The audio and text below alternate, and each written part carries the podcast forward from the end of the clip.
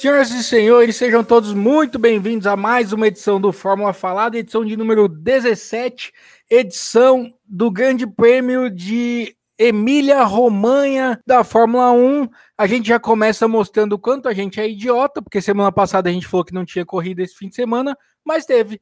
Então a gente está aqui falando de corrida e o episódio especial do Hamilton vai ter que ficar um pouco mais para frente. Seja muito bem-vindo, Gustavo Lopes, a essa edição que era especial e não é mais. Boa noite, boa tarde, bom dia de amor. Para mim, toda edição é especial. Mas a gente, semana passada, enganou os ouvintes. E a gente tem que falar que sem querer. A gente engana as pessoas por querer há muito tempo, mas dessa vez foi sem querer. Espero que ninguém tenha ficado sem assistir a corrida por nossa causa. E se ficou, depois vai nos agradecer quando assistir o VT também. Seja muito bem-vindo, Marcos Galdino. Boa noite, meus camaradas, meus amigos de todo o Brasil, desse mundo inteiro aos nossos amigos que também que estão fora do Brasil estão acompanhando o Fórmula Falada. Errar é humano e nós erramos na última semana, porém estamos aqui de pé fazer mais um programa para vocês com comentário experts da temporada de Fórmula 1 de 2020. Tá faltando cadeira para você aí, ô Galdino? Vai gravar em pé? Eu tô no sofá. Você não tá na concha acústica? estou muito bem na concha acústica aqui, sentado aqui, curtindo o meu. É, deixa pra lá.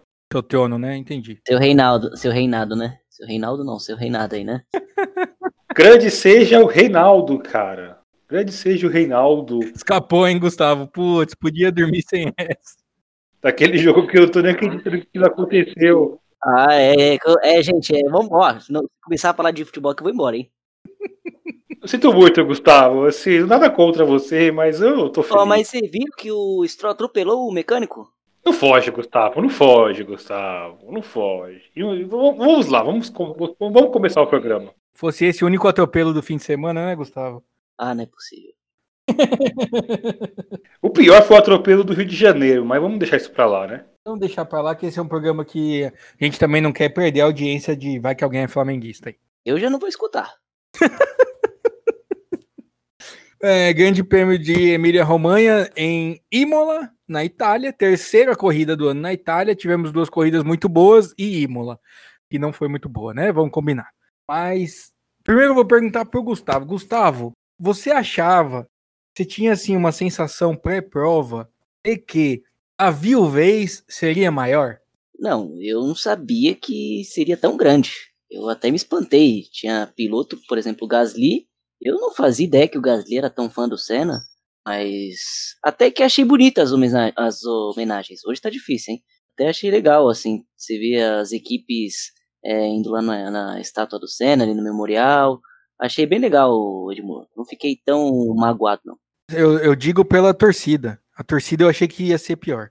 A reação no Twitter, a transmissão da Globo, eu esperava algo muito mais sentida do que foi. Eu, eu, achei que foi um tom bem sóbrio, muito mais do que a gente estava imaginando, né? Que a gente tá desde que falou que ia voltar a Imola, que o Twitter tá, ah, e deixa chegar o Grande Prêmio de Imola, que só vão falar nisso, e, e foi tranquilo. Claro, tem que se falar, porque é algo histórico, é o local onde aconteceu tudo.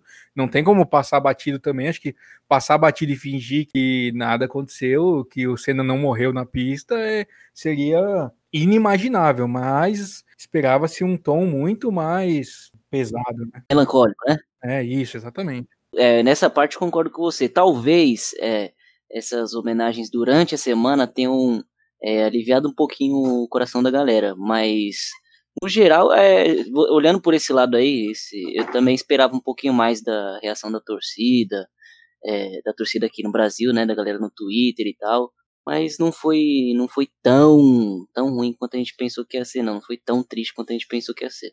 Sim, é isso. Triste foi a corrida, né, Galdino?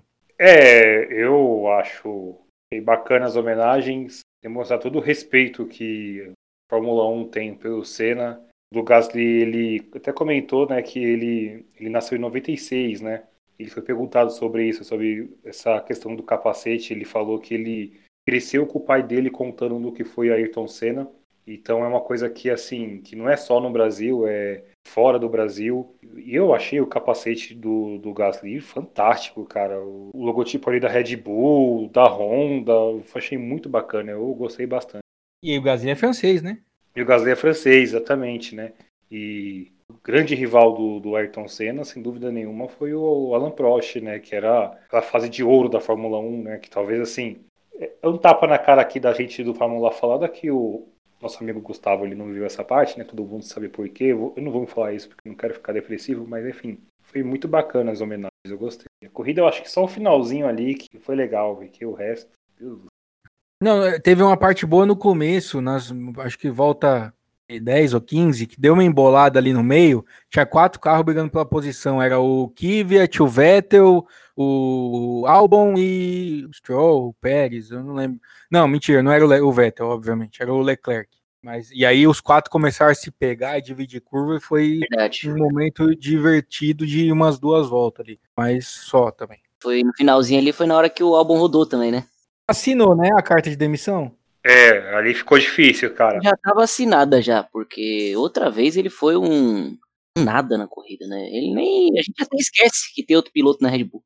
Helmut Marko ele tinha dito que ele ia ter duas corridas para provar que ele merecia ficar. Portugal, ele foi eleito pior da corrida por mim, e Emília Romanha, que pelo amor de Deus, né? Não vou aqui antecipar meu voto, mas. É isso que eu ia falar, eu não quero dar spoiler, não. Tenho duas coisas que eu queria falar sobre isso. A primeira é a seguinte: é... eu não gosto da postura, de... da atitude, como o Helmut Marko ele conduz né, a fritura dos pilotos, né? Assim como ele fez com o Gasly e agora com o Albon também. Eu não acho o Albon um piloto. Não acho que ele tem que sair da Fórmula 1. Como ele já fez com o Kvyat. Como ele fez com o Kvyat, só que eu não acho a fórmula como ele conduz. Eu acho assim, se a equipe ela acha que vai avaliar o, o piloto nas próximas duas corridas, eu acho que ele não tem que explanar isso para fora da para mídia. Eu acho que isso tem que ficar interno, até como forma de respeito ao piloto. Então, assim, eu não gosto da maneira como ele, ele lida com as coisas. Não é essa a primeira vez, mas toda vez que sai alguma alguma coisa do Helmut Marko, eu acho extremamente desagradável. A segunda é, na verdade, assim, não é informação, é uma linha de um palpite meu. Então, os quatro pilotos da Red Bull hoje, contando com o AlphaTauri, é, os melhores que estão hoje é o Gasly e o Verstappen, obviamente. Nessa ordem? Não. Eu acho que a fase do Gasly é, é melhor que a do Verstappen. Uhum. Embora o Verstappen é mais piloto. Acho que a fase é melhor. Não quer dizer que ele, tipo, ele, é, ele é melhor, mas o, a fase do Gasly é melhor. Ele tá com um carro que ele tá tirando muito do carro, entendeu? Enfim. Mas assim, se o Gasly ele vai ficar na AlphaTauri, eu duvido que o Albon fique também pelo desempenho que ele está tendo. Então, assim, para mim, eu aposto que vai pintar ali o Pérez ou Huckenberg, eu achando que é o primeiro que vai ficar com essa vaga. Ah, não, mas o aí nesse caso, o próprio Helmut já falou isso, né?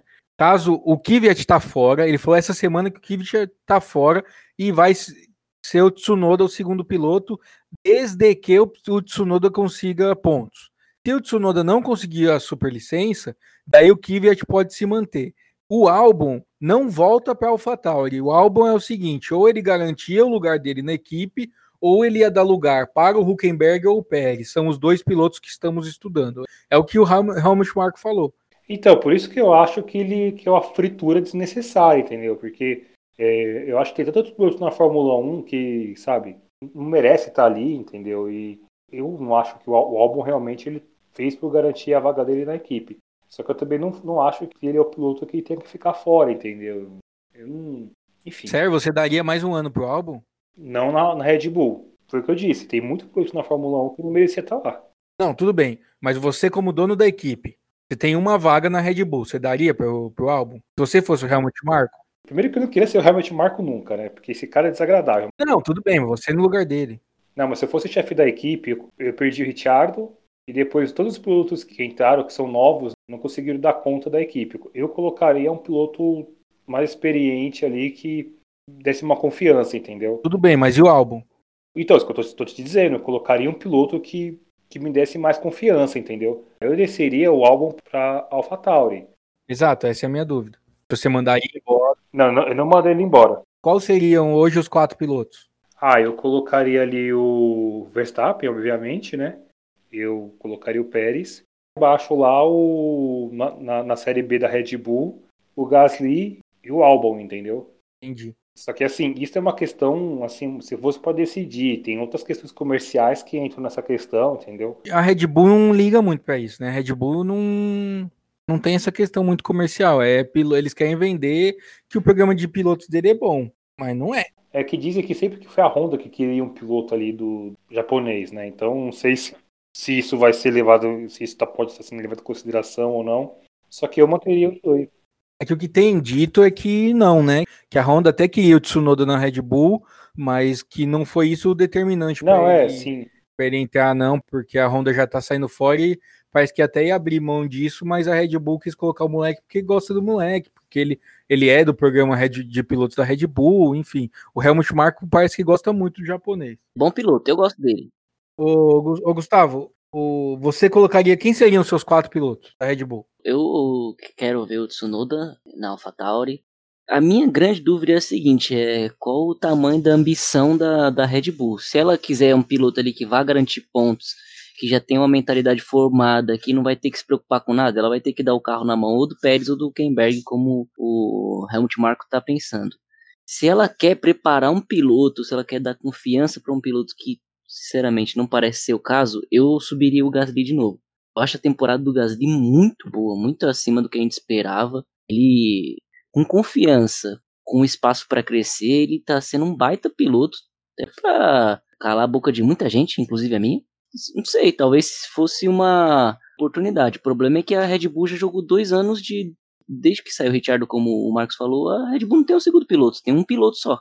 Gasly e Albon foram negações. Você mandaria o Albon embora? Cara, é difícil, né? Mas no máximo é, seria rebaixado para AlphaTauri.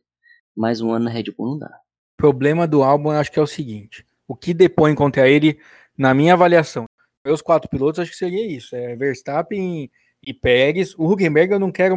Huckenberg, gente, vamos combinar. O cara teve toda a oportunidade do mundo de ter um pódio, nunca conseguiu.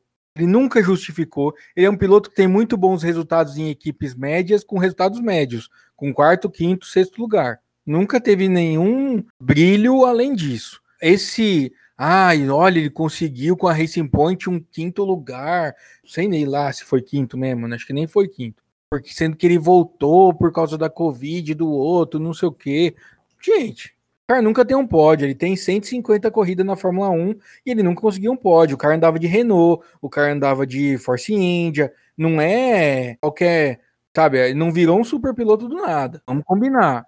Teve muita chance. E teve chance de pódio que ele jogou, ele jogou no lixo, né? Algumas. Exatamente. Para citar uma, lá na Alemanha, aquele caos do ano passado, ele estava em terceiro ou segundo, agora não vou me lembrar o certo, mas ele colocou o carro no muro sozinho. Pois é. Eu acho que o Huckenberg ia tomar o cacete que o Albon tá tomando também na, na Red Bull. Então eu colocaria o, o Verstappen e o Pérez e o Tsunoda e o Gasly na AlphaTauri. Porque o, o que, que pesa no meu, no, na minha análise?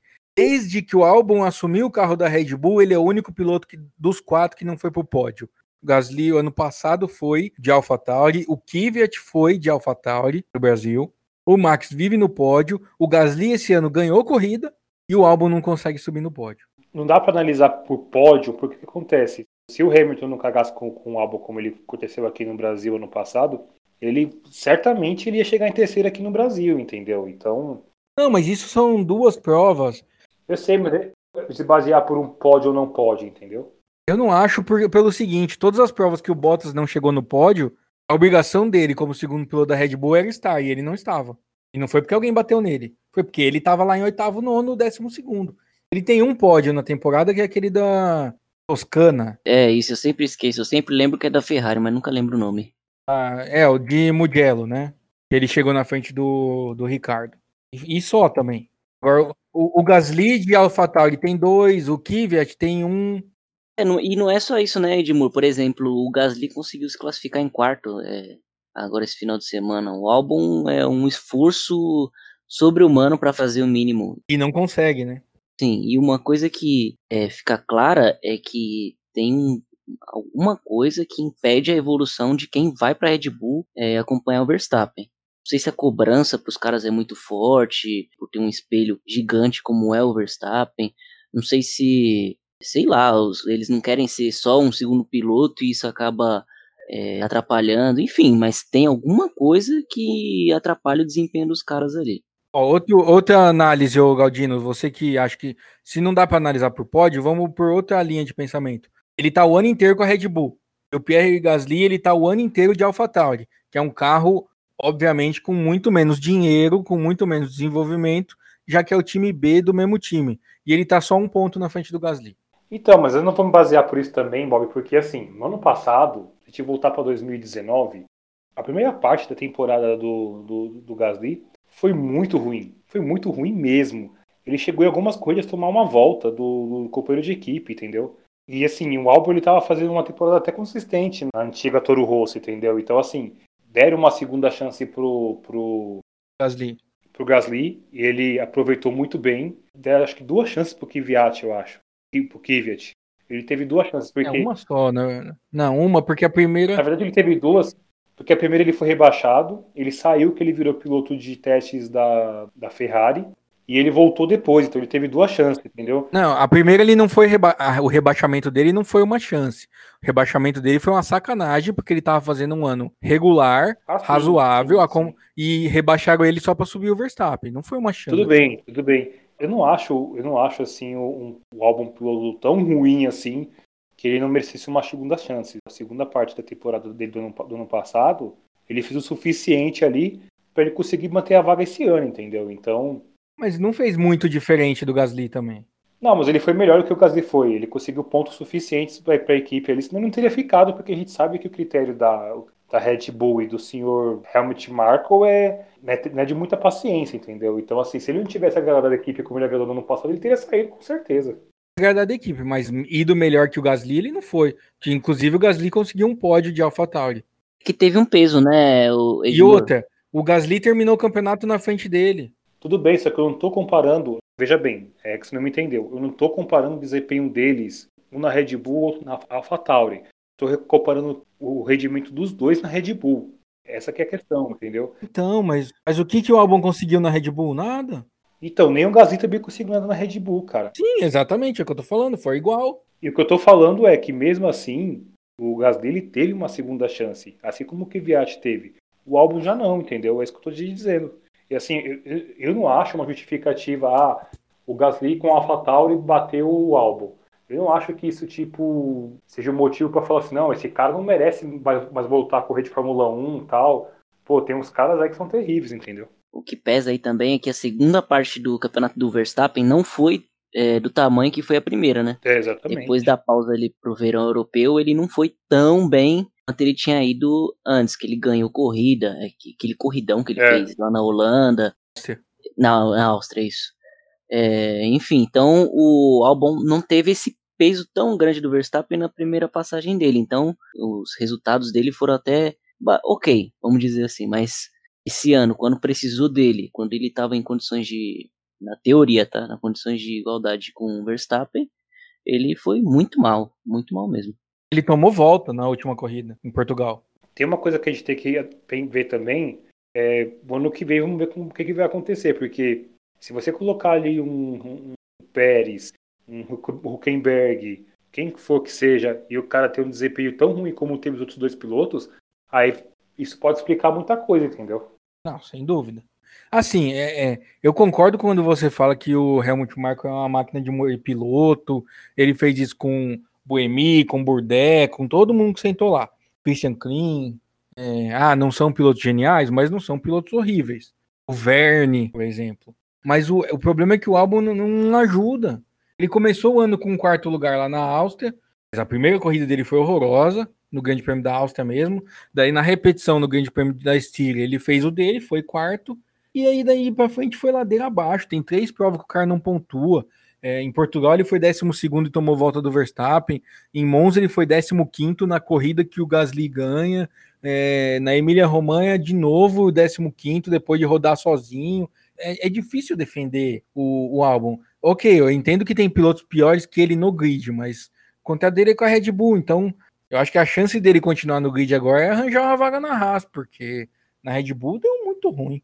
É, eu não sei como é que tá a situação da Haas ali, né? Porque eu acredito que a Haas não vai colocar dois pilotos ali que nunca correram de Fórmula 1 no grid, no, no carro, né? Então não sei se eles vão colocar o Huckenberg ali na Haas, eu, sinceramente, eu não vejo assim o álbum ele, ele ficando na Fórmula 1 para ano que vem. Hoje, amor, É, se você vai lembrar disso aí, vocês dois vão lembrar. É, no começo do ano, ele, o álbum ficou com uma história de que ele estava sendo prejudicado.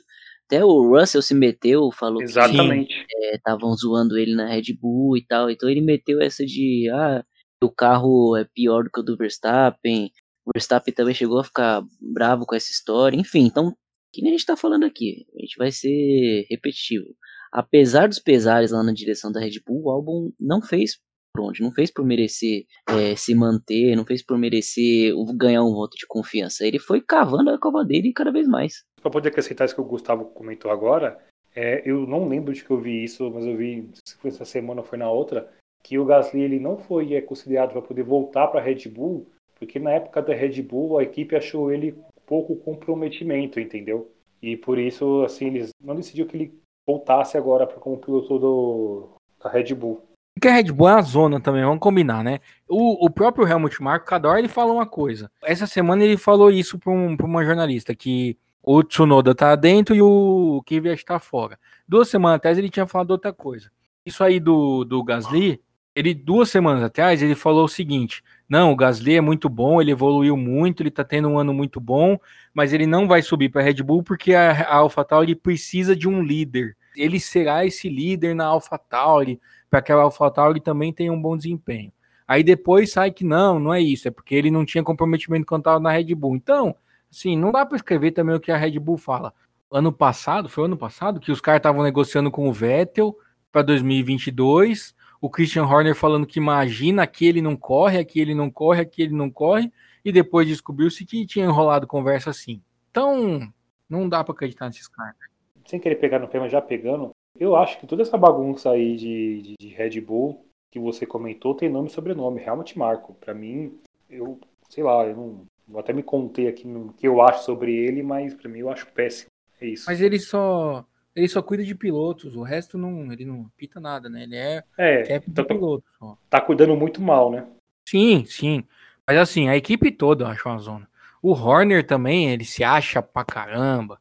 É o, o bonzão e não sei o quê, mas quando dá errado é sempre culpa dos outros. O Horner, ele parece aquele cara bem mala mesmo, né? Aquele cara que onde ele chega, a galera, vixe, lá vem, lá vem, lá vem, computador, história. Só porque o cara tem uma equipe de Fórmula 1 e é casado com uma Spice Girl, acha que pode ser mais. É, exatamente. Acha que é o David Beckham. Porque pra ser o David Beckham é muito difícil. Sim, exato. É um homem muito bonito.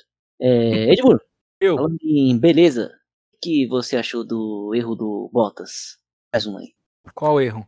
Aquele que ele meteu o carro na, na brita e o Verstappen com uma bala passou. Aquele foi complicado. Aí eu tenho um problema de, de português com o senhor e com a TV Globo que ficou falando que ele errou. Eu não acho que ele errou. Eu não acho que foi um erro. Se a gente pegar a palavra erro, porque vocês viram o pedaço de carro que tava desde a volta 1 debaixo do carro do Bottas? Aí agora você tocou num ponto interessante. Porque aí para mim não é erro, é assim, é, o, o cara conseguiu segurar o carro na pista por 63 voltas com um pedaço de asa preso no assoalho e ainda levou o carro em segundo lugar, para mim não é erro, ele salvou a corrida. Tem um áudio dele no meio da, da corrida, não sei qual parte foi, que ele, ele comentou que ele estava perdendo a aderência da, da pista. Ele, eu lembro de ter ouvido isso. Não, várias vezes ele comentou, e aí a equipe responde: tem uma peça presa no teu assoalho desde a volta 2. Eles falam: não sabemos o que é. Parece ser peça de outro carro.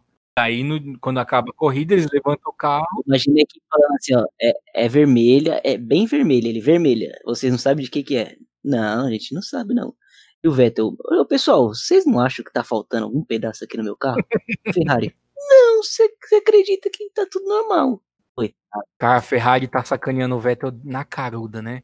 Os caras não tem o menor pingo de pudor mais. Aquele pit stop. É isso que eu ia falar. Cara, que coisa absurda 12 segundos. Não, eles estão fazendo de, tipo, de sacanagem mesmo. Eles estão, sei lá, se eles querem humilhar o Vettel. Os dois mecânicos da pistola ficaram assim, ó, vamos fingir que a gente aperta, mas não vamos apertar não. A gente fala, uh, não tá funcionando, uh, não tá funcionando, opa! Eita, pistola, pega a pistola lá, traz, traz a pistola. Eu vi uma matéria falando sobre isso, o pessoal, assim, jura de pé junto que não, porque tem a questão da colocação da equipe no, no Mundial de Construtores, que vai dizer quanto de grana que vai entrar ou não, e que isso pode ser muito ruim para a equipe e é prejudicar um piloto dele, deliberadamente, né? Ah, Mas, assim, eu, eu, eu particularmente, eu não confio na Ferrari. Exato. Me desculpa, me desculpa os ferraristas. Eu tenho um puta carinho pela Ferrari, eu gosto da Ferrari e tudo, mas eu não confio na Ferrari. O Galdino vai lembrar, o Gustavo não sei se já se acompanhava nessa época. Você lembra que o Rubinho começou a bater na Ferrari no finalzinho do contrato dele, Lembro, falando que eles não davam condições iguais, aí ele foi fazer um pit stop e os caras esqueceram de levar o pneu? lembro, lembro. Então, é a mesma coisa. Esqueci de levar o pneu. É o mais importante. O cara entrou lá pra trocar o pneu. Os caras esqueceram do pneu dele. Aliás, assim, tinha, tinha umas coisas que só aconteceu com o Rubinho. Por exemplo, é, tinha uma época que a Fórmula 1 tinha aquele carro reserva, né? Que se desse pane num carro, o outro podia pegar o carro reserva. Não existia parque fechado. E o carro do Rubinho quebrou no aquecimento, cara. É, de aquecimento não. Na volta dele alinhar pro box, cara, que ele teve que correr e ter lá no todinho. Interlagos, É, né? então assim, as coisas aconteciam com o segundo piloto. Com o primeiro piloto nunca acontecia nada de errado. Aliás, falando em segundo piloto, só voltando rapidinho nessa história da Red Bull, eu acho sensacional ah, que alguns pilotos têm uma autoestima inacreditável, né? O Pérez, ele foi mandado embora da, da Aston Martin com contrato vigente, mas mesmo assim falaram, olha, estamos te mandando embora, estamos te liberando, tchau e bens. E aí, perguntaram se ele tá negociando com a Red Bull, ele falou, acho que pra Mariana Becker, que ele está sim. Perguntaram, ah, você tá negociando para ser segundo piloto? Ele, não, né, ninguém vai ter a coragem de me chamar para ser segundo piloto. Se me chamarem, vai ser para ser para lutar com condição de igualdade. Ah, mas é claro. Imagina a Mariana pensando nessa hora. Mas, Marcos Pérez, você coloca no seu Sérgio, lugar. é Sérgio Pérez, você coloca no seu lugar. Uma vergonha na sua cara. E, mano, é o quê? você é companheiro do Lance Stroll e você é segundo piloto dele? Imagina o Verstappen. Eu acho que ele falou isso com o coração, ele não falou isso com a cabeça. Eu não sei. É. Mas assim, com- vamos, vamos combinar que o Pérez é melhor que o Stroll, né? Eu ainda acho o Pérez melhor que o Huckenberg, por isso que eu colocaria ele na equipe. Sim, eu também. Também acho ele melhor que o Huckenberg. Que o Stroll, o, o Stroll é o melhor piloto do grid, ô Galdino. Sei que não, não tem. Você é preconceituoso, só porque ele é rico. Ah, sim, claro. Só porque E ele é outra coisa, hein? Você fala mal dele não que ele anda atropelando as pessoas de graça. Nossa senhora. Coitado do mecânico. E saiu um vídeo hoje, aí não foi culpa dele, lógico, né? Mas que ele quase atropelou um comissário que entrou na pista porque eles estavam limpando depois do acidente lá do, do Russell. Só que aí não foi culpa dele, foi falha, acho que foi falha da, da organização de colocar o pessoal na pista. Tipo, os caras estavam varrendo a pista como se não tivesse carro rodando, cara. Achei aquilo, achei aquilo tão maluco, meu. Mano, mas os idiotas soltaram os carros pra passar o, é, o safety car com os fiscal limpando ainda, cara. Que absurdo. Então, aquilo foi loucura, cara. Deus que me livre, mas se precisa atropelar algum, algum, algum comissário daquele, como é que estaria sendo se no dia de hoje, cara? E pra explicar. Exatamente, entendeu? Não, imagina o Stroll tendo que explicar que ele atropelou duas pessoas na mesma corrida. Só falar, ah, esse cara é um assassino em série. Cara, e o mecânico rolando dando a cabalhota, hein? Nossa. Será que eles treinam? Não foi. Ô, Edmur, aí. Ah, isso que é triste. Edmur fez eu rir. Pior que o pessoal ficou fazendo um monte de meme aí. Infelizmente eu tinha rido antes também. Ri duas vezes. Mas assim, a gente, a gente vai comentar sobre isso porque, assim, a corrida em si não tem muito o que comentar, né? Eu vou falar pra você, ô Galdino, que eu não achei a corrida ruim, eu achei a corrida mediana, no nível da Fórmula 1 atual. Não foi um grande prêmio da França, não foi um grande prêmio de Mônaco de dois anos atrás, foi um grande prêmio mediano, daquele que dá sono, como normalmente dá. Não foi espetacular, como algumas provas esse ano nos enganaram e foram, mas tá na média. Pra mim foi um grande prêmio bem o que é a Fórmula 1 mesmo. Mas assim, ainda teve momentos de brilho, o Albon fazendo besteira, o Russell fazendo besteira, o Hamilton mandando na Mercedes mudar a estratégia dele para ele ganhar a corrida em cima do Bottas. Então teve aquele negócio de vai passar, não vai passar, vai passar, não vai passar, que o safety car acabou com a nossa graça. O safety car virtual, então, porque ele conseguiu parar. Vamos combinar uma coisa? O Hamilton, ele tá numa fase que é impressionante, porque entrou o safety car virtual, ele já tinha passado da linha do pit e o Bottas entrou, entendeu? Não, foi certificado virtual, foi, foi safety car mesmo, né? Normal, isso. Normal. E ele ficou no safety car, ele colado no para-choque do safety car para entrar no pit, ele conseguiu voltar na frente, cara. É uma puta de uma. Toda a fase tá virada pro cara, não adianta. Então, assim, o Bottas tenta, sopra, faz fumaça, mas ele não, não, consegue superar o Hamilton em nada, nem na estratégia. Sim. É, não tem jeito. E o Hamilton mandou, né? Falou, ó, não, não vou parar agora não e vou até onde der. E E aí deu certo, né? E se dá errado. Quer dizer, o Hamilton ele pode fazer o que ele quiser. Se ele quisesse mandar o Bottas parar o carro para ele ganhar, ele era capaz de mandar. Ele é uma pessoa extremamente competitiva e maluca. Eu gosto dele. Bottas ou do Hamilton? Do Hamilton. O Bottas não é maluco. Você vê que o Bottas só tem cara de maluco. Mas ele não se porta como um maluco. Um piloto de ele tem que ser maluco. Eu concordo com o Gustavo. Se ele se portasse como maluco, ele seria o piloto melhor. É. Pode ver, ó. O piloto que é muito bonzinho, quer dar bom dia. Não, não, não faz sucesso na Fórmula 1. Tem que saber aquele áudio lá falar: Ah, minha sobrinha vem me dar bom dia. E dá bom dia, era que ser o outro áudio também. Isso aqui não é grupo da sua família. E piloto tem que ser assim para ser campeão. Aliás, é, só para fazer um comentário aqui, mudou a pista de Imola, né? É, aquela curva lá que o Rubinho bateu e capotou, ela teve uma ligeira mudança ali que você vê que tava uma puta diferença, né? E do box ali também, eles, eles alongaram, eles tiraram aquela chicane, jogaram o, o, o um pouquinho pro lado e fizeram meio que uma reta assim, que eu achei na, no sábado que eu falei, puta cara, essa aqui vai ser uma reta aqui que vai dar inúmeras ultrapassagens aqui amanhã, né? Eles também pensaram isso. Só que não deu muito certo, eu acho. É, não sei se rolou muito a ideia deles. Mas é, justamente para aproveitar o DRS para ver se causava algum, algum impacto no circuito. Mas imagino eu que foi basic, basicamente aquela retona lá da Espanha. O carro não chega tão próximo para conseguir passar. E aí o DRS é quase, quase inútil. Então, mas é essas mudanças aí, a Tamburello, por exemplo, que ganhou a chicane, desde 95, né? Desde que o Rubinho se arrebentou, o Senna e o Ratzenberger morreram no mesmo fim de semana, que eles já fizeram essa mudança. Aí, nos anos seguintes já tinham essas mudanças, é que a gente só lembra de 94, né? As imagens que passam na nossa cabeça até hoje são de 94. Eu não estou errado, acho que, não sei, eu posso estar errado, porque realmente não lembro. Ali onde que o, o, o Ratzenberger, ele, ele felizmente perdeu a vida, teve uma mudança também. E ali do Rubinho, onde o Rubinho bateu, ele ficou diferente aquela curva, né? Tipo, tem a chicane ali, só que ela tipo, tem uma saída diferente, né? Tanto é que até o. Ali agora não tem mais arquibancada, não sei também se é uma arquibancada móvel, né? Mas também mudou assim. Mas a, a, a, percepção que eu tive maior mesmo foi essa do box, porque eles mudaram muita coisa ali, né? Até a arquibancada eles colocaram ali, tipo, eles mudaram ali também. Uma coisa que eles mudaram de lá para cá foi aquela variante que perdeu a chicane, né? Em 95 eles colocaram na variante baixa a chicane e agora virou uma reta. Mas assim, de ter assado, claro, isso que está falando aí é a pista pode mudar a configuração sem mexer no desenho do, do traçado. Eu estou olhando mapa com mapa. Mapa com mapa, a única mudança de 2006, acho que foi a última vez que teve corrida lá. Não, mas quando foram falar da, da corrida esse ano, acho que eu vi um comentário que falava assim, ah, é, a pista teve, teve várias alterações e não é mais a mesma do que foi a última corrida, né? Então nem o, o, o Raikkonen teria muita vantagem em relação a isso. Foi isso que mais ou menos eu ouvi. E não teria vantagem que ele tá de Alfa Romeo, vamos combinar, né? Teve vantagem que eles ganharam pontos. Olha aí a informação. Estavam errados. É verdade. Não fomos os únicos que enganaram os espectadores. Todo mundo enganado de todas as partes. O que vocês acharam do acidente do Russell? eu tinha achado triste até ver a, o Kimi Raikkonen e o engenheiro dele comentando. Aí achei muito engraçado. Muito triste, mas também muito engraçado. Eu não vi isso, conta. Também não vi. Tipo assim, eu não consigo. É muito triste.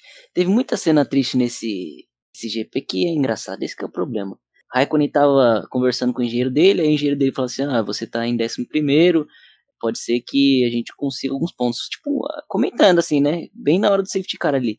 Mas na hora que o engenheiro terminou de falar, o Russell vai, escapa e bate. Daí Alckmin fala assim: ups, a Williams não vai pontuar hoje. Aí eu não aguentei. E até o mecânico não se conteve. O Raikkonen falou isso? Aham, uhum, ele falou, ups. aí o cara falou, bom, agora você tá nos pontos. Uma coisa sensacional que eu vi, não sei vocês se vocês estavam no Twitter durante a corrida, mas eu tava assistindo a corrida com um pouco de delay, porque eu cheguei em casa já com uns 15 minutos da largada e tava assistindo no Globoplay desde a largada, então tinha um delayzinho. Eu entrei no Twitter e vi que o quando o Russell bateu, o Marcos Erickson postou assim: Deixa eu marcar minha localização no, no Twitter pra vocês verem onde eu tô. Como quem disse. Porque lembrando do idiota do Grosjean que bateu sozinho e falou: Acho que o Marcos bateu em mim, né? E o engenheiro não bateu, não. Bateu sim. E o Grosjean, o, o Russell postou lá um negócio na, nas redes sociais, né? Falando que é, tava muito triste por causa do erro. O Grosjean falou o que acontece. O problema é se o Russell começar a se espelhar no Grosjean. Aí lascou. Mas menino rancoroso esse Erickson, hein? O cara já tá lá na Indy, já tem três anos isso, cara. Opa. Isso aí magoou o ser humano, Edmundo. Você ser acusado de uma coisa que você não fez, a pessoa fica doída com isso aí. E tá mais é que certo. Que no caso dele não teve. Foi nenhuma acusação que durou muito tempo, né? Porque logo as imagens mostraram que ele não teve nada a ver com isso. É. E ele nem deve ter ficado sabendo que acusaram ele, só depois da corrida que ele foi ver. Já pensou se o monitorman da Sauber fala assim: o Grosjean tá falando que você bateu nele e você bateu? A sua asa tá ok? Hã? Oxi, sai daí, maluco. Ai, mas olha, confesso que vou ficar um pouco triste ano que vem, porque não vou ter o Grosjean pra fazer piada. Mas temos aí um novo candidato, George Russell, né? Que patético. Este vai ficar o ladrão, que não vai conseguir mais invadir a casa com o Grosjean dormindo. O Grosjean vai ter tempo agora pra ficar acordado. Teve uma cena do, do Russell, né, que depois da, da, da batida, ele vai sentar ali perto de um, de um mureta ali, aí ele começa a se bater e fica. Eu me coloquei no lugar dele. Imagine a irritação que ele tava. Ele, ele devia estar, assim, full pistola. E a comissária toda hora querendo conversar com ele. E teve hora que ele, tipo, ele para, ele, tipo, ele assinou com a mão, tipo, pra ela parar de falar com ele, entendeu?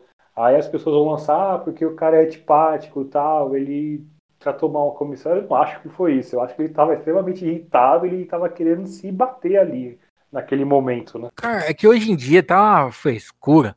Esse negócio de ai, ai, antipático, ai, pipipi, ah, não sei o quê. Cara, você lembra um dia o Senna bateu o carro, o fiscal veio falar com ele, ele deu uma bica na canela do fiscal, velho. Então, exatamente, entendeu? Você, você imagina só o nível de irritação que ele tava ali, cara. Então, assim, julgar o cara por aquilo é a mesma coisa que você falar que, que você nunca ficou irritado com nada, que você é o senhor. Exato. Não, duas semanas atrás, eu tava vendo a Indy, lá em São Petersburgo, e o Will Power bateu sozinho, daí ele saiu do carro bravo, tacou o volante longe, tacou o Hans longe. E aí o narrador e o comentarista do, da Band ficaram fazendo a maior campanha contra o Will Power, dizendo que ele era mal educado, não se pode fazer isso, que pipipi, que popopó. E eu, mano do céu, velho, o cara bateu o carro na última prova do ano, ele tá sob pressão, sabe? Ah, pelo amor de Deus, eu faria muito pior. Eu tinha chutado o carro até amassar ou quebrar o pé. É que o carro de corrida não tem buzina. Senão eu ia ficar dentro do carro socando a buzina até ela ficar muda. Até parar a corrida. Eu falei, o que, que tá buzinando aí? Aliás, seria sensacional se tivesse buzina no carro de corrida. Os caras se xingam, mostram o dedo. Por que já não ter a buzina pro outro ver que você tá bravo mesmo? É, acho que eles não vão escutar, né, Edmundo, por causa do. Por só se fosse aquela buzina assim, bem alta. Fazer uma buzina por Bluetooth, ô Gustavo. Se o carro estiver próximo, você buzina e dá no ouvido do outro. Esse seria genial, até porque o cara podia se distrair e meter o carro no muro e você conseguia passar. Exatamente. Você tem cinco utilizações por corrida, igual o push to pass da Stock Car. Seriam corridas interessantíssimas. É, Edmundo, vocês, Edmundo e Marcos, se vocês estão preparados para essa conversa, mas eu venci sete corridas consecutivas no online.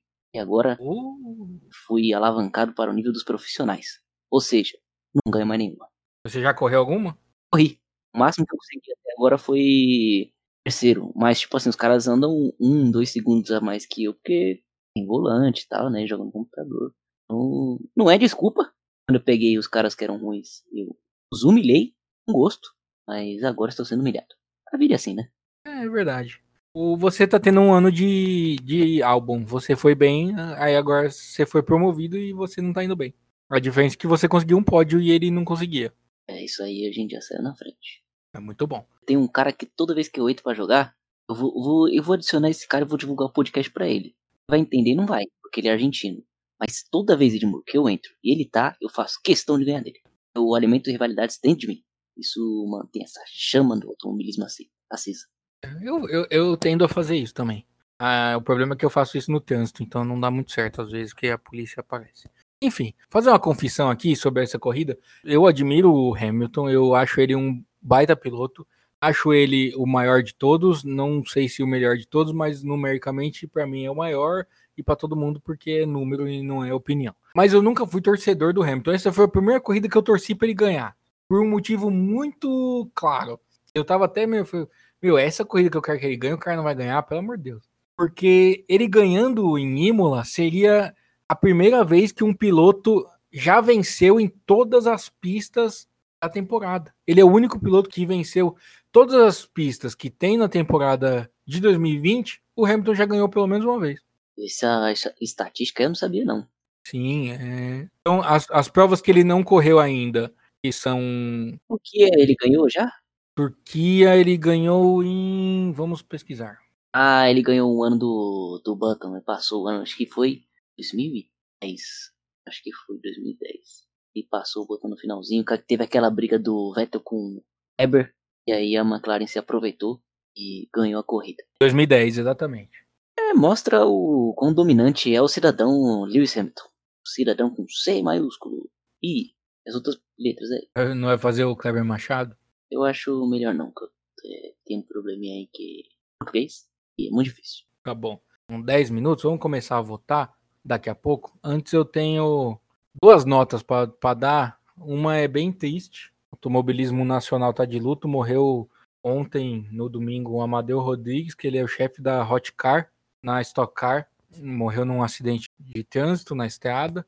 Tava voltando da etapa de daquela Endurance Brasil, sabe? Já foi Itaipava, hoje acho que é só Endurance Brasil o nome do campeonato, onde ele também tem uma equipe. A van que ele estava dirigindo, trazendo membros da equipe de volta, é, colidiu e com um caminhão e infelizmente o Amadeu morreu. Ex-piloto, foi um piloto campeão de, de marcas e pilotos e aí e chefe de equipe com muito sucesso. Uma nota muito triste. Não sei se vocês tinham visto isso. Eu vi sim. Não tinha visto ainda não. Triste, mas as forças. Eu tinha visto, mas eu não sabia esses detalhes assim que você passou agora. E a segunda nota, não é nem uma nota, é um comentário. Vocês viram o final da corrida da NASCAR ontem? Não vi.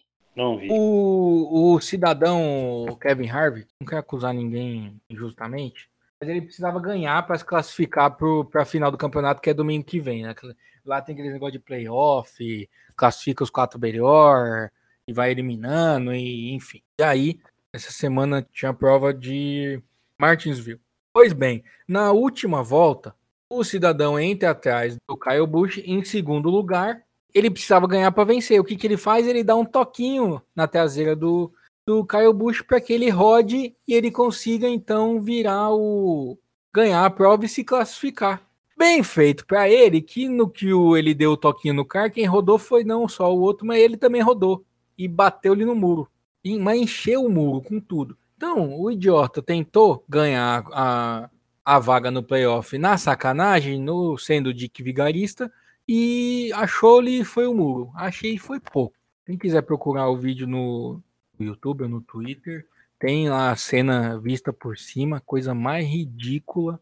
Ele não errou, não, né? Ele foi. Ele quis fazer mesmo. Não, ele quis fazer, porque era a última volta, a última curva. Ou ele fazia, ou ele ficava fora. Ele vai ficar fora até das competições, né? Sim, pois é, cara. Foi, foi muito ridículo. Ele, ele precisava daquele lugar no para conseguir o, a vaga no, na final. E aí tentou ser, ser sujão. Pior que assim, cara, é um piloto. Eu acompanho muito pouco a NASCAR, mas o Kevin Harvick é um dos pilotos que eu acompanho e acho um bom piloto, mas perdeu toda a simpatia que eu tinha por ele. E outra notícia muito ruim da NASCAR é que eles liberaram o. Que é o nome dele? Do o racista que foi banido? Nossa, Vocês lembram disso no começo do ano? Que o cara ele soltou uma palavra muito preconceituosa durante a pandemia, enquanto não estava tendo corrida, numa uma corrida virtual. E agora. Ai, como que é o nome dele, gente? Bicho do céu. Sabe quem que eu tô falando, né? Eu sei de qual história você tá falando, mas o nome não vai. Não aparece. Vou, eu vou tentar pesquisar pra ver se eu acho alguma coisa a gente vai fechando com. Já deu notas? Deu notas nada, né? Não, a gente vai dar nota agora. Né? Eu queria dar essas duas notas antes porque eu lembrei disso e não queria terminar o programa com essas duas histórias. Kyle Larson. Kyle Larson é o nome do cidadão que foi banido para sempre da NASCAR por conta de sua fala racista e agora foi desbanido. Ele não vai voltar para a equipe que ele tinha, que era uma equipe grande, mas a NASCAR falou que se alguma equipe quiser contratar ele, pro ano que vem tá liberado. Ok. Quem quiser contratar, eu irei torcer contra esse cidadão não conseguir acabar uma corrida e, de preferência, fazer muitas amizades com os muros. só mudando um pouquinho de assunto, né? Esse, esse final de semana eu acabei tra trabalhando o final de semana inteiro e depois do treino da, da Fórmula 1 no classificatório no sábado, terminou lá a treino, né, e começou a passar na, na Sport TV 2 o 4 horas de Goiânia, que eu nem sabia que estava rolando, né? Essa prova aí que o Amadeu tava, do é. 4 horas de Goiânia, faz parte do Brasil Endurance, Endurance Brasil. É, o Bob comentou isso agora, eu acabei lembrando que eu assisti, não todo, né, teve uma parte que eu não consegui assistir, só que eu fiquei com a TV, com a TV ligada o tempo inteiro, trabalhando também, e assim, foi um, aguaceiro gigantesco, porque a corrida choveu, começou a chover muito. Aí eles pararam a corrida e ficou um tempo lá parado e voltou o safety car. Ficou um tempão rodando com o safety car até que eles decidiram interromper a corrida e, e depois teve uma discussão lá, porque eu não consegui entender de verdade, porque o cara foi, foi desclassificado do pódio, porque não parou, e a equipe falou que ele parou, que ele tem que fazer uma parada obrigatória durante a corrida que ele não fez, a equipe garantiu que a parada fez, e eu achei isso uma bagunça, que eu falei, ah, eu vou deixar isso pra lá, e logo depois já começou o BT do treino classificatório de novo, né? CBA sendo CBA, lembra no passado que na Stock Car tinha um monte de corrida que o resultado saía só uma semana depois? É isso aí. É, porque eu falei, cara, mas como é que os caras, tipo, que o cara da equipe lá, eu, eu, o piloto da Stock Car, inclusive, que agora eu não lembro o nome dele, que fugiu a cabeça. Eles estavam garantindo que a equipe fez lá a parada, tipo, obrigatória, eles ficaram full pistola. E do jeito que eles ficaram pistola, eu acho que eles realmente pararam. E eu falei, ah, cara, eu sinceramente tô cheio de confusão, não vou nem tentar entender isso aí. É, automobilismo nacional tá difícil. Vamos dar nota e para encerrar que vai bater uma hora.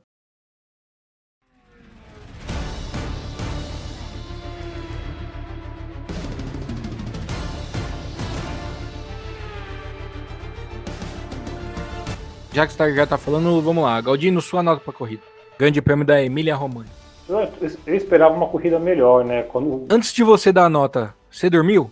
Não, não dormi, cara. Não dormi. Eu, eu tinha que trabalhar também, então acabei não dormindo. Fiquei acordado. Mas o Hamilton, todo mundo no sábado começou a comentar: ah, essa pista é maravilhosa, não sei o que lá. Falei, que amanhã vai ser um corridão, né?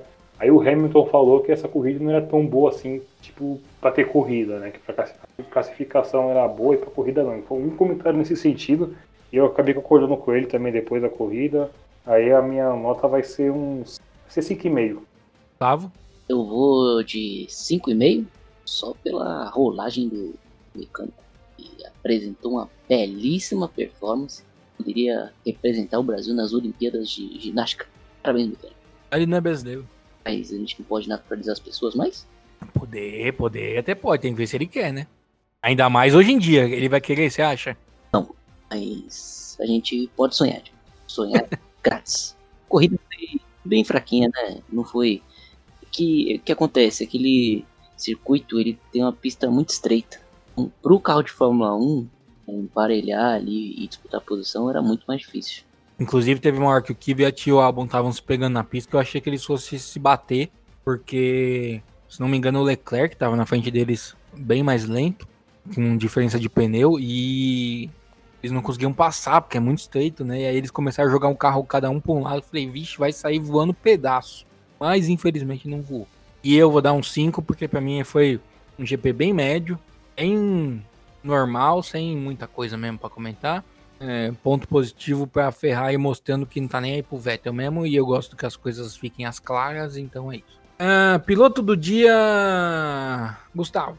Eu vou com voto inédito. Não lembro da gente ter votado nele aqui, mas vou de Kvyat. E surpreendentemente bem e conquistou bons pontos esse garoto. Parabéns, Kvyat. Eu vou até furar o, o Galdino antecipar meu voto porque eu achei que fosse o único a fazer isso, mas vou contigo, vou votar no Kvyat. É um voto que ontem eu decidi na corrida ainda. Ou votou no Raikkonen, ah, porque o Raikkonen não parou, ele foi eleito o melhor do dia pela Fórmula 1. Ah, porque ele não parou, ele ficou em quarto lugar até a volta 48. Tá, mas ele não parou, ele parou e caiu lá pra trás. É a mesma coisa que alguém com o Kivat que parou na volta 10, nunca mais parou e aí conseguiu chegar em quarto do mesmo jeito. Só que ele terminou em quarto e o outro não. E olha que eu sou fã do Raikkonen. Mas, mesma coisa do cara não parar, virar primeiro e ter que parar faltando três voltas e terminar em décimo segundo. Não adiantou o quê? Então, Kvyat também concordo, fez uma bela corrida, uma bela exibição, é, conseguiu um quarto lugar muito bom. Galdino, seu piloto do dia. Ah, eu tinha decidido isso ontem, né, durante a transmissão. Desculpa, Bob, mas eu vou votar no Raikkonen. Não, eu desculpo. Quem tem que desculpar é o Kvyat, na verdade, que você deixou ele triste, tirou a unanimidade. Ah, eu sinto muito. É, e já que você tá falando, qual o prêmio Grosjean do dia? Esse eu acho que vai ser unânime, né? Putz, cara, eu acho que não, porque. Eu, eu não sei, cara. Eu acho que. Eu entendo vocês votar no álbum, mas eu quero pegar no pé de Stroll mesmo, porque atropelar o mecânico pra mim foi, foi o ó. Eu não vou votar no álbum. Eu, então tá bom, eu vou votar no Stroll, porque eu achei atropelar o mecânico. Puta, meu. Gustavo? Eu fiquei curioso pelo seu, Edmur. Você pode. Seu voto? Posso votar antes, sim. George Russell, o cara bateu sozinho na reta durante o safety car. Não tem como justificar. É, eu também pensei, eu também pensei nisso, só que eu falei, vai que aconteceu alguma coisa com aquele carro, então não vou. Eu achei do. Mesmo assim, eu achei o Stroll pior, cara. É, a briga é boa, hein? Mas eu vou de Russell. E a gente fala que ele é um bom piloto e tal. A chance que ele tem de pontuar, que é extremamente rara, ele não pode cometer um erro. E, convenhamos, ele parecia um zagueiro do Flamengo. Então, é, tá mais que errado o. É aquele zagueiro que dá pontapé dentro da área, né? Você vê que o nome de um é George e o outro- nome do outro é, é como, Gustavo? Entendendo que você tá rindo, Marcos. É que a letra é igual, né? É G com G. Nada. É, o infeliz ainda carrega meu nome. que desgosto. Ah, um, um abraço, um abraço pro, pro Gustavo Henrique. Obrigado, Gustavo Henrique, você deixou meu domingo mais feliz. Tô quase indo no colocar meu nome pra qualquer coisa. Colocar meu nome pra Pense, pra time, qualquer coisa. Você vê que o São Paulo, o Galdino definiu isso muito bem ontem, é, por mensagem. O São Paulo é uma zica tão grande que quando a gente tá feliz vem uma tragédia e tira nossa felicidade. Que morreu o Tom Veiga no meio do jogo do São Paulo, saiu a notícia. Hoje eu tava comentando com meus pais que eu nunca imaginei que um país fosse ficar de luto por causa de um boneco, cara. E é muito absurdo. E eu não tô falando isso de que as pessoas não deviam estar de luto, porque eu fiquei triste pra burro que morreu o Louro José, velho. Eu tava mó feliz, cara, com, com o jogo do São Paulo, torcendo pra apitar o quinto gol ali. Aí, ver essa notícia, eu fiquei bad, cara. Eu não fiquei. Fiquei triste, de verdade. A situação também do. Acho que o André Marques encontrou o corpo dele lá. E eu, assim, eu fiquei, assim. Me senti cansado, um ano bem difícil. Ainda bem que estamos em novembro. E felizmente tem dezembro ainda pra acabar esse ano. Porque. Que horror, cara. Puxa, e depois ainda teve aquele depoimento da Ana Maria. Nossa senhora, acabou comigo aqui. Aliás, só fazer um comentário até o que o Gustavo falou agora. É que fortaleza que é essa mulher, cara, porque acabou de sair de um câncer aí, de vários que ela teve, e segurar o rojão como ela segurou de manhã. Eu virei fã de carteirinha dela, que essa mulher é uma fortaleza, cara, uma inspiração como um ser humano. Eu não teria como gravar um programa desse que é gravado nosso aqui. A mulher segurar ao vivo. Você tá maluco, cara. Tá doido. Bom, nossos sentimentos tanto para a família do Amadeu como para a família e os amigos do Tom Veiga. E foi realmente um fim de semana bem pesado. Mais um, né? Mais um, verdade. Já estamos vivendo tanta coisa esse ano com pandemia, com tudo e enfim. É, vamos dar tchau. Galdino, antes do seu tchau, eu tenho um recado aqui que a dentista aqui de casa agradeceu você lembrar o dia do dentista semana passada, porque só você que lembrou. E, então eu quero agradecer também. Muito obrigado, muito obrigado. Em breve vou, vou, vou me tratar com ela, fica tranquilo. Escovar o dente faz bem também antes, né? Pra não precisar ir no dentista. Faz, mas. Mas. É tarde eh, já o enfim, conselho, né? Enfim, não, não sei. Tipo, não tem nada tipo, que, que justifique até agora. Entendi. Mas se justificar, eu não sei. Vamos lá, vamos tratar com ela. Mas eu escovo meus dentes.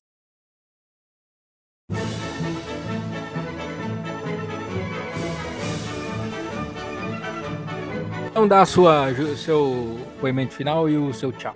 É, mais o final de semana aí que a gente comeu uma bola na semana passada. é, Eu agora vou confessar que eu não sei se tem corrida semana que vem ou não, porque eu acho que o próximo Grande Prêmio, não tenho certeza, mas é daqui a duas semanas na Turquia, que o Hamilton pode conseguir o que ninguém, todo mundo vai ficar surpreso, que é mais um título mundial, porque tá muito difícil para ele esse ano esse título, né?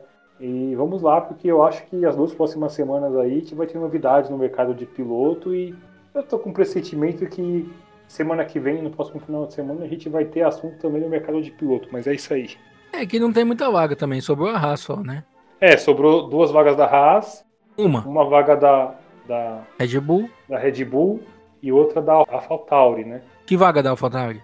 São duas vagas que estão disponíveis lá. Uma vaga, que é do Gasly, né? Não, o, o Helmut Marko falou essa semana, é Gasly e Tsunoda. Mas não foi não é oficial ainda, né?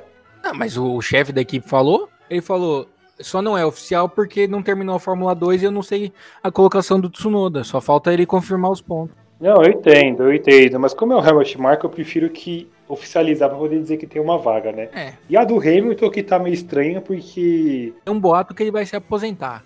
É, porque foram perguntar pro Hamilton é, o que, que ele acha do Toto Wolff não poder estar dirigindo a equipe no ano que vem. E o Hamilton respondeu que nem ele sabe se vai estar lá ano que vem, né? Então, não sei, o Hamilton ele é um cara meio egocêntrico, talvez ele resolva falar assim, eu acreditava que isso não aconteceria, mas eu agora não duvido que de repente ele vire e fale, ah, em 2021 eu vou, vou, vou tirar o ano sabático, entendeu? E, e acabe... Tem uma vaga na Red Bull. É, e acabe saindo. O comentário que teve é que o, o Hamilton ele quer um ano de contrato e a Mercedes quer três, se não me engano. Então acho que tá parado nisso aí. É, parece que o acordo do Toto Wolff é ficar só até o final do ano que vem. Saiu isso ontem. E por isso que o Hamilton queria um, ano de contrato só.